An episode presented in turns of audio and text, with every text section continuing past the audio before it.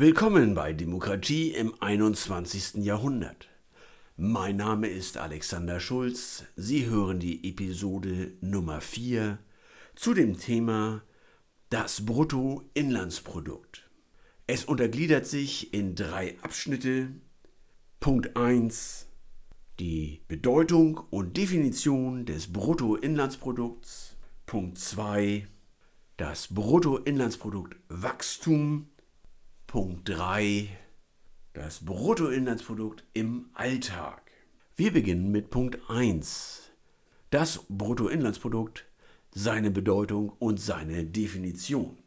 Der Autor Philipp Lepinis beschreibt das Bruttoinlandsprodukt in seinem Buch Die Macht der einen Zahl wie folgt. Das Bruttoinlandsprodukt ist die mächtigste Kennzahl der Menschheitsgeschichte.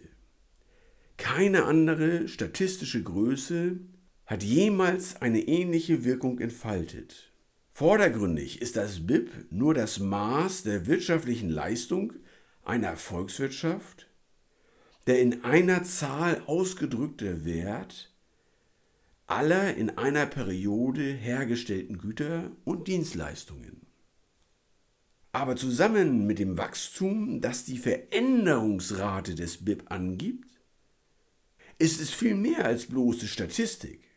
Das BIP dient als Hauptindikator für Entwicklung und Fortschritt.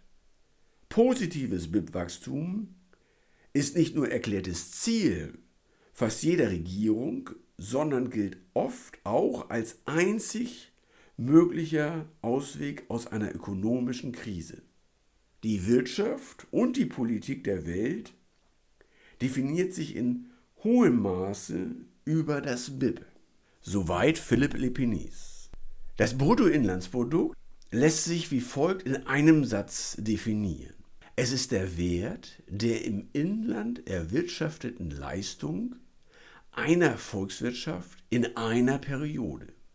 Oder anders ausgedrückt, der Wert der im Inland erwirtschafteten Leistung ist immer ein Geldwert, Euro, US-Dollar oder sonstige Währung. Es geht darum zu sehen, was eine Volkswirtschaft, also ein Land, wirtschaftlich leisten kann. Und das über eine Periode, das ist in der Regel das Kalenderjahr. Im Prinzip ist das Zusammenrechnen aller Leistungen einer Volkswirtschaft zu vergleichen mit der Bilanz in einem Unternehmen. Man versucht sich klar zu werden darüber, was geleistet wurde und vergleicht dies mit den Vorjahren. In der Leistung sind auch eingeschlossen Produkte, die die Menschen hergestellt haben oder ein Friseurbesuch, den der Kunde bezahlt hat. Was nicht mit eingeschlossen ist in der Leistung, sind Dinge, die man im Privatleben vollzogen hat. Sprich, die Leistung eines Hobbys oder der Erfolg im Sport, im Verein spielt für das Bruttoinlandsprodukt in der Regel keine Rolle. Braucht man für die Durchführung eines Sportes Kleidung, muss diese natürlich auch angeschafft werden. Das ist dann wiederum ein Teil des Bruttoinlandsproduktes. Der Sport selber aber nicht. Natürlich ist davon ausgenommen der Profisport, wo hohe Gehälter gezahlt werden. Dieser Aspekt ist wiederum ein Teil der volkswirtschaftlichen Leistung eines Landes in einem Gesamtjahr. Punkt 2. Das Bruttoinlandsprodukt Wachstum. Seit ungefähr 200 teilweise 250 Jahren haben sich einige Länder aufgemacht und sind den Prozess der Industrialisierung ihrer Volkswirtschaften durchlaufen. Mit der Zeit wurden es immer mehr Länder. Es begann in den USA, in Japan, Großbritannien, Niederlanden, Frankreich. Dann aber schlossen sich immer mehr europäische Länder diesem Wachstumspfad der Industrialisierung an und mittlerweile ist die gesamte Welt davon betroffen. Mittlerweile haben sich nahezu alle Länder der Industrialisierung und des Wirtschaftswachstums und der Philosophie des Wirtschaftswachstums angeschlossen. Das führt dazu, dass die Menschen viel mehr Produkte bei sich zu Hause haben als noch vor 200 oder 300 Jahren. Hatten die Menschen vor 300 Jahren nur ein einziges Kleidungsstück, So haben viele Menschen in den westlichen Konsumländern Kleiderschränke mit Hunderten, wenn nicht Tausenden verschiedenen Kleidungsgegenständen. Man schätzt, dass jeder normale Bürger, jeder durchschnittliche Konsument bei sich zu Hause 10.000 Produkte lagert, die er einmal eingekauft hat und auch zum Teil benutzt. Diese Situation, dass ein einzelner durchschnittlicher Konsument über so viele Produkte verfügt, ist völlig einmalig in der Menschheitsgeschichte. Früher hatten die Menschen nur sehr, sehr wenig Produkte und mussten fast alle selber herstellen. So wurde Kleidung aus Fellen zusammengenäht und Trinkgefäße und Pfeil und Bogen zum Beispiel aus Holz produziert. In der vorindustriellen Zeit konnten nur Händler ein deutlich höheres Einkommen generieren durch internationalen Handel oder Monarchen durch hohe Steuereinnahmen. Alle anderen Menschen lebten in einem Bruttoinlandsprodukt, das deutlich unter 5000 US-Dollar pro Person pro Jahr lag. Sie mussten mit nur wenigen Dollar am Tag auskommen und konnten gerade mal so überleben. Eine Situation, die heute in Afrika und in Teilen Asiens immer noch anzutreffen ist, aber diese Form der extremen Armut ist weltweit langsam auf dem Rückzug. Denn seit über 200 Jahren erwirtschaftet die Weltgemeinschaft ein Bruttoinlandsproduktwachstum von 4 bis 5 Prozent pro Jahr. Oder anders ausgedrückt, gab es vor 300 Jahren noch nicht mal eine Billion US-Dollar an Bruttoinlandsproduktwertschöpfung, so sind wir heute bei deutlich über 100 Billionen US-Dollar angelangt und ein Ende dieses Steigerungsprozesses, dieses Wachstums ist nicht in Sicht. Es ist entstanden durch die Größe der Menschheit, die Anzahl der Menschen, durch eine große Welle der Innovation, Forschung und Entwicklung, einer sehr disziplinierten Arbeitswelt, und auch der Philosophie, dass die Wirtschaft immer weiter wachsen muss. Punkt 3. Das Bruttoinlandsprodukt im Alltag. In Nordeuropa kostet ein Arbeitsplatz im Durchschnitt dem Arbeitgeber zurzeit 60.000 Euro pro Jahr. In diesen 60.000 Euro sind die Gehälter von Managern genauso enthalten wie zum Beispiel die geringen Gehälter von Fahrern oder Reinigungskräften. 60.000 Euro, wie teilt sich das genau auf? Ein gutes Drittel benötigt der Arbeitgeber, um den Arbeitsplatz des Arbeitnehmers einzurichten und so die Tätigkeit für den Arbeitnehmer zu ermöglichen. Ein zweites Drittel von den 60.000 Euro wird ausgegeben für Steuern und Sozialabgaben.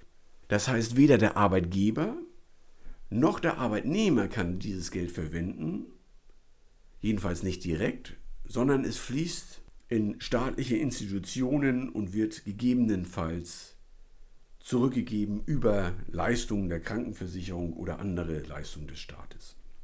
Bleiben von den 60.000 Euro noch 20.000 Euro die der Arbeitnehmer pro Jahr im Durchschnitt verdient. Das wären 1650 Euro im Monat netto auf seinem Konto. Da es ja auch noch Weihnachtsgeld gibt und weitere Zulagen, nehmen wir einmal an, der Durchschnittsverdiener erhält 1500 Euro netto pro Monat. Was macht der Arbeitnehmer in Nordeuropa damit. Vielleicht kauft er sich ein Auto, um auch zur Arbeit zu fahren. Vielleicht geht er ein oder zweimal im Jahr in den Urlaub oder hat ein Hobby. Er wird verschiedene Events besuchen in seinem privaten Umfeld und dafür Geld ausgeben. Kleidung, Nahrung, Technik und vielleicht hat er auch noch Geld, um etwas zu sparen. Mit diesen 1500 Euro kann ein Mensch im Norden Europas einigermaßen gut leben. Und nun stellen wir uns aber für ein paar Minuten vor, das Szenario ändert sich. Aufgrund einer Wirtschaftskrise erhält dieser Angestellte nicht mehr 1500 Euro, sondern nur noch 500 Euro, also ein Drittel, für die gleiche Arbeit.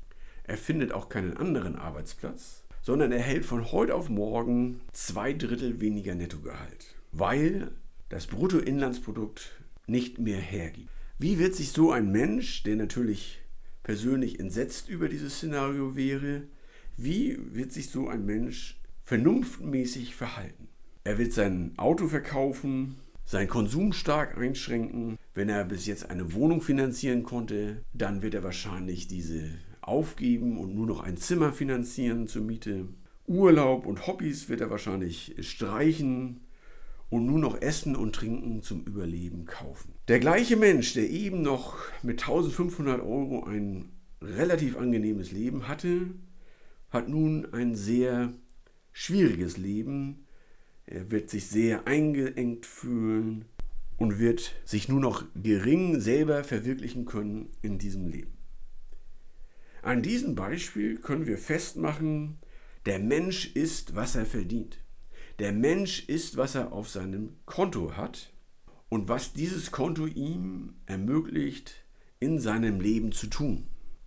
Für ein erfülltes Leben ist die Bandbreite von verschiedenen Konsummöglichkeiten sehr wichtig. Und darin ist der Kern des Bruttoinlandsproduktes und des, dieses Themas heute zu suchen. Nur wenn das Bruttoinlandsprodukt ausreichend groß ist, nur wenn möglichst alle Menschen ein Bruttoinlandsprodukt verfügen und auch erzeugen von 25.000 US-Dollar pro Person pro Jahr, nur dann haben fast alle Menschen das Gefühl, sie könnten sich selber verwirklichen und sowohl in der Arbeit als auch im Privatleben ein glückliches Leben führen. Was bedeutet das nun für die Demokratie im 21. Jahrhundert? Es bedeutet zum einen, dass große Teile Asiens bis 2050 dieses Wohlfahrtsniveau in der breiten Bevölkerung von 25.000 US-Dollar Bruttoinlandsprodukt erreicht haben wird und damit auch die Demokratiefähigkeit erreicht haben wird. Afrika dagegen ist deutlich später in den Prozess des Wirtschaftswachstums eingetreten und benötigt in seiner Entwicklung noch bis 2080 oder 2100, um sowohl das Wohlfahrtsniveau pro Person zu erreichen, als auch dauerhafte Demokratien flächendeckend zu verwirklichen. Das war der Podcast Demokratie im 21. Jahrhundert mit der Episode Nummer 4 zu dem Thema das Bruttoinlandsprodukt. Es hatte drei Teile. Die Definition und Bedeutung des Bruttoinlandsproduktes war der Teil Nummer 1. Das Bruttoinlandsproduktwachstum war der Teil Nummer 2. Und das Bruttoinlandsprodukt im Alltag war Teil Nummer 3.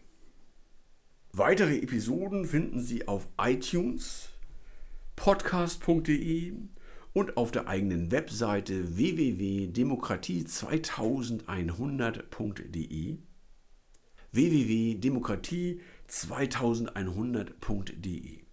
Außerdem ist folgendes Buch käuflich erhältlich. Der Weg zur Weltdemokratie von Alexander Schulz, erhältlich sowohl im Online- als auch im stationären Buchhandel. Mein Name ist Alexander Schulz, Redner, Berater und Autor. Bleiben Sie politisch und bleiben Sie gesund.